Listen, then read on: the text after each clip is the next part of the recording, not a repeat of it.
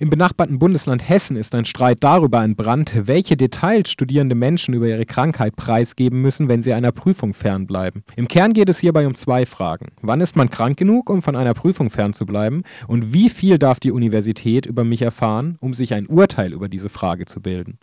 Denn die Entscheidungskompetenz über die Prüfungsfähig oder Unfähigkeit liegt verwaltungsrechtlich gesehen bei den jeweiligen Prüfungsämtern und eben nicht beim Arzt. Ein Arzt kann zwar die Krankheit und eine Arbeitsunfähigkeit nachweisen, die etwaige Prüfungsunfähigkeit muss jedoch der Prüfungsausschuss selbst bestätigen, so die geltende Rechtslage, die 2004 auch wieder vom Bundesverwaltungsgericht bestätigt wurde. Denn die Thematik in Darmstadt ist nun keine prinzipiell neue. An einigen Universitäten regte sich in den vergangenen Jahren bereits Protest gegen das prinzipielle Misstrauen deutscher Universitäten gegen ihr eigenes Klientel, die Studenten und Studentinnen, als auch gegen die deutschen Ärzte. Darunter zum Beispiel auch die Universität Kiel oder die Universität Freiburg oder die Hochschule Bingen. Nun ist es also auch an der Technischen Universität Darmstadt so weit, dass eine Attestreform verlangt wird. Unter anderem wird gefordert, dass konkrete Symptome offengelegt werden werden müssen, damit das Prüfungsamt beurteilen kann, ist derjenige Mensch prüfungsfähig oder nicht. Zu diesem Vorhaben der TU Darmstadt und dem daraus resultierenden Protest von Seiten der Studierendenschaft habe ich mich mit Stefan Föth unterhalten, der Mitglied des Asters der TU Darmstadt ist. Zu Beginn habe ich Stefan erst einmal gefragt, wie sich die Situation in Darmstadt denn entwickelt hat. Wie kam es zu dem Protest und was ist dort eigentlich vorgefallen?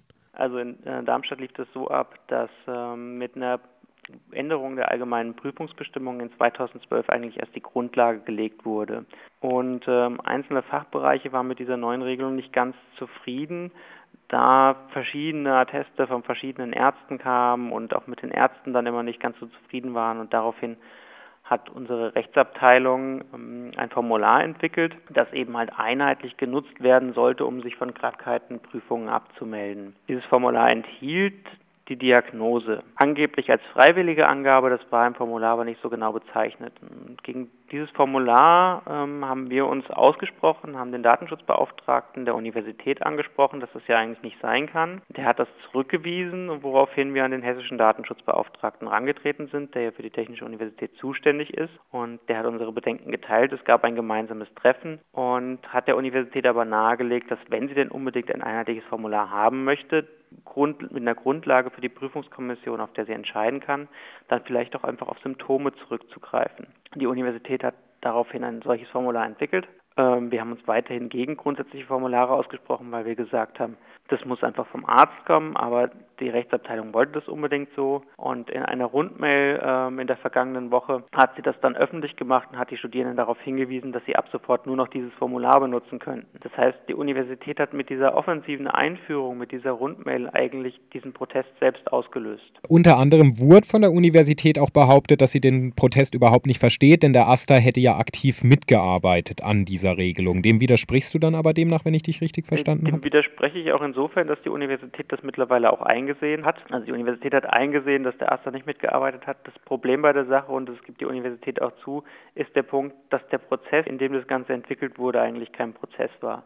Es gab zwar mal Gespräche, aber so richtig abgesegnet wurde es eigentlich von keiner Seite und es war ein rein rechtlicher Aspekt und es war ein bisschen überstürzt. Ich denke, da kommt auch mit rein, dass unser Vizepräsident für Lehre, der da im Prinzip für zuständig ist, gerade im Januar gewechselt hat und der Prozess quasi von November bis jetzt ging und damit eben er auch da quasi neu reinkam. Es ist die klare Aussage von der Uni, da ist, das ist schief gelaufen, ähm, das kommt so nicht vor. Es wird kein, also das hat der Präsident auch gesagt, es wird kein, äh, keine Entbindung von der Schweigepflicht für die Ärzte geben. Das war nie das Argument und er hat ja auch bis vergangene Woche überhaupt nichts davon gewusst, dass es überhaupt ein solches Formular geben soll. Und wir werden das jetzt in, gemeinsamen, in der gemeinsamen Diskussion quasi gucken, wie wir da in, in, Zukunft vorgehen. Welche konkreten Bedenken habt ihr denn, die ihr dann auch an den Beauftragten für Datenschutz des Landes Hessen gerichtet habt? Ähm, am alten Formular war das einfach die vollkommen unreflektierte Diagnose. Beim neuen Formular sehen wir die Bedenken darin, einfach darin, dass auf die Universitäten, auf die der Datenschutzbeauftragte verwiesen hat. Also der hessische Datenschutzbeauftragte hatte ja vorher auch geguckt, welche, welche Formalitäten gibt es an anderen hessischen Universitäten und hat da gesagt, die Uni Gießen hat beispielsweise ein solches Formular mit den Symptomatiken. Der Punkt bei der ganzen Sache ist allerdings, dass die Uni Gießen dieses Formular auch nur in begründeten Zweifelsfällen benutzt. Sie hat nämlich noch ein anderes Formular ohne Symptome, wo der Arzt angibt, ob der Patient prüfungsunfähig ist oder nicht. Und äh, dementsprechend sind unsere Bedenken, die wir an den Datenschutzbeauftragten damals gebracht haben, diese willkürliche Datenanhäufung durch die Universität, die wir auch nicht unbedingt durch die allgemeinen Prüfungsbestimmungen gedeckt sehen. Die Prüfungsbestimmungen sind so geschrieben, dass sie quasi sagen, im ersten Fall wird erstmal der Arzt befragt und im zweiten Fall wird, kann ein ausführliches Gutachten eingeholt werden. Im deutschen Arbeitsrecht ist es nun so geregelt, dass Mitarbeiter verpflichtet sind, dem Arbeitgeber die Arbeitsunfähigkeit zu melden und durch ein ärztliches Attest nachzuweisen. Selbstredend dürfen auch sie keine Erkrankung vortäuschen. Der Arbeitgeber hat aber kein Recht, und hier liegt der Unterschied nun zu den Forderungen der Universitäten, den genauen Grund der Arbeitsunfähigkeit zu erfahren, weder vom Angestellten noch vom Arzt, denn dessen Diagnose fällt unter die Verschwiegenheitspflicht. Genau diese Verschwiegenheitspflicht stellen die deutschen Universitäten nun in Frage und bekommen da vom Bundesverwaltungsgericht in seinem Urteil von 2004 eben auch Recht. Die Sache ist juristisch einwandfrei. Stefan, wie steht ihr dazu? Ähm, das ist korrekt. Juristisch ist es okay. Das ähm, haben wir auch nie bestritten, weshalb wir das letzte Formular auch, sage ich mal, rechtlich in der Sitzung akzeptiert haben. Wir haben halt gesagt, okay, juristisch können wir uns jetzt nicht weiter wehren, dann müssen wir das jetzt politisch tun. Weshalb im Prinzip auch von rechtlicher Seite von uns jetzt keine weiteren Schritte unternommen wurden, weil es rechtlich so möglich war. Ähm, die Universität hat aber eingesehen, und das war vor allem auch diesem Aufschrei zugute, dass es politisch ein vollkommen ungeeignetes Mittel ist und eben auf dieser politischen Ebene, indem man das publik macht, indem man da im Prinzip für die TU Darmstadt zeigt, dass es ein sehr, sehr schlechtes Image birgt, sowas zu machen und diesen Misstrauen zu hegen. Über diesen Weg hat es eben halt dann gewirkt und es ist möglich, da eben gegen zu kämpfen. Du hast das Wort jetzt selber schon verwendet, das habe ich mir nämlich auch gedacht, jetzt wo ich mich mit dem Thema beschäftigt habe, dass es eigentlich ein Ausdruck prinzipiellen Misstrauens ist und zwar gegen zwei Seiten. Zum einen gegen die Studierenden, denen man einen Generalverdacht unterstellt, nicht wirklich krank zu sein, aber auch gegenüber den Ärzten, deren Urteilsfähigkeit man ja eigentlich indirekt anzweifelt. So ist es. Auch in, in vorigen Fällen bei anderen Universitäten war es ja so, dass sich Ärztekammern geäußert haben zu dem Punkt und dann absolutes Misstrauen gegenüber gegenüber den Universitäten entwickelt hat. Also man, man arbeitet kaum noch zusammen. Wenn man sich mal vorstellt, man ist krank, hat sowieso vielleicht Sorgen, eine Prüfung dadurch nicht zu schaffen oder es verschiebt sich, man kennt es, wenn man selber studiert hat, äh, dann wird jetzt auch argumentiert, es sei ja prinzipiell freiwillig, dass der Student es offenlegt. Wenn er es aber nicht offenlegt, muss er halt damit rechnen, dass die Prüfung als nicht bewältigt oder angenommen gewertet wird. Das äh, führt doch diesen Freiwilligkeitsansatz ad absurdum, oder? Natürlich führt es das ad absurdum. Und ähm, eine Formulierung in der Form ähm, ist auch ganz klar, dass sie nicht Freiwilligkeit deckt. Das war ja auch rechtlich gesehen überhaupt nicht die Argumentation, weil man ja von vornherein sagt, die Prüfungskommission muss das bekommen und es ist nicht von Freiwilligkeit gedeckt. Es so zu formulieren, versucht einfach nur den Hintergrund zu verschleiern. Ist bei uns natürlich der praktische Vorteil, es wurde sofort zurückgezogen. Die Diskussion haben wir auch eigentlich gar nicht mehr. Die war ganz kurz da eigentlich nur. Ich sage mal, im nächsten Jahr wird es gleichzeitig auch zu einer Überarbeitung der allgemeinen Prüfungsbestimmungen kommen und da werden wir dann auch darauf hinwirken, dass diese Grundlage für diese Formulare eben halt rausgestrichen wird, beziehungsweise wir möglicherweise auch zu einer Lösung kommen, wie die Krankmeldungen überhaupt nicht mehr in der Form notwendig sind. Die allgemeinen Prüfungsbestimmungen müssen am Schluss durch den Senat, wo viele Professorinnen und Professoren drin sitzen und ich glaube, die Hauptarbeit wird dort sein, Überzeugungsarbeit zu leisten und eben im Senat und in den gelegentlichen und den zugehörigen Ausschüssen eben äh, einen Erfolg zu erringen und die neuen Prüfungsbestimmungen durchzubringen. Ja, soweit Stefan zu den Protesten und der Debatte darum, was Studenten über sich und ihre Krankheit preisgeben müssen, wenn sie als prüfungsunfähig einer Prüfung fernbleiben.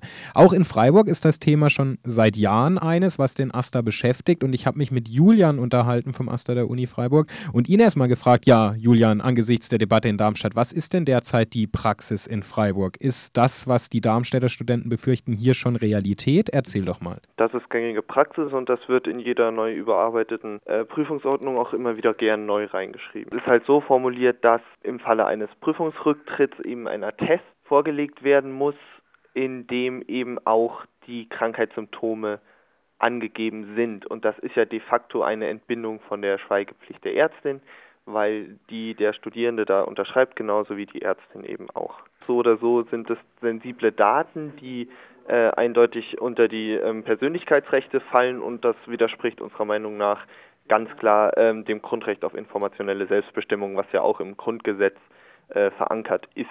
Wie schon zuvor im Darmstädter Kontext erwähnt, äh, ist das Ganze nach der Bundesrechtsprechung juristisch einwandfrei. Es wird nun getrennt zwischen dem klassischen Arbeitnehmer und eben den Studierenden, der andere Rechenschaftspflichten hat, wie es nun scheint. Was, Julian, denkst du denn dazu, zu dieser Rechtsprechung? ja, da wird halt irgendwie das, diese, diese künstliche Trennung zwischen arbeitsfähig und prüfungsfähig aufgemacht, was ich persönlich auch nicht nachvollziehen kann oder nicht genau weiß, was das jetzt bedeuten soll. Grundsätzlich ähm, finde ich einfach, wenn ein Arzt mir bescheinigt, ich bin prüfungsfähig oder ich bin es nicht oder ich bin arbeitsfähig und ich bin es nicht, dann weiß ich nicht, wie so ein Prüfungsausschuss kompetenter sein sollte, diese Entscheidung zu treffen als ein Arzt. Wir haben es gerade von Stefan gehört. Dort wird noch konstruktiv versucht zusammenzuarbeiten mit den Rektoraten der Universität und dem Präsidenten. In Freiburg scheint der Groschen da schon lang gefallen. Was bleibt euch da noch übrig als Form des Protests, Julian? Ohnmacht oder was ist da los? Wir persönlich können da nicht viel machen. Das ist ein, Dauerthema, was von uns auch immer thematisiert wird. Das war auch eine der ersten Positionen, die der Stura, also der Studierendenrat, neu gefasst hat, nachdem er jetzt mit der Einführung der ähm, neuen verfassten Studierendenschaften zum ersten Mal konstituiert war.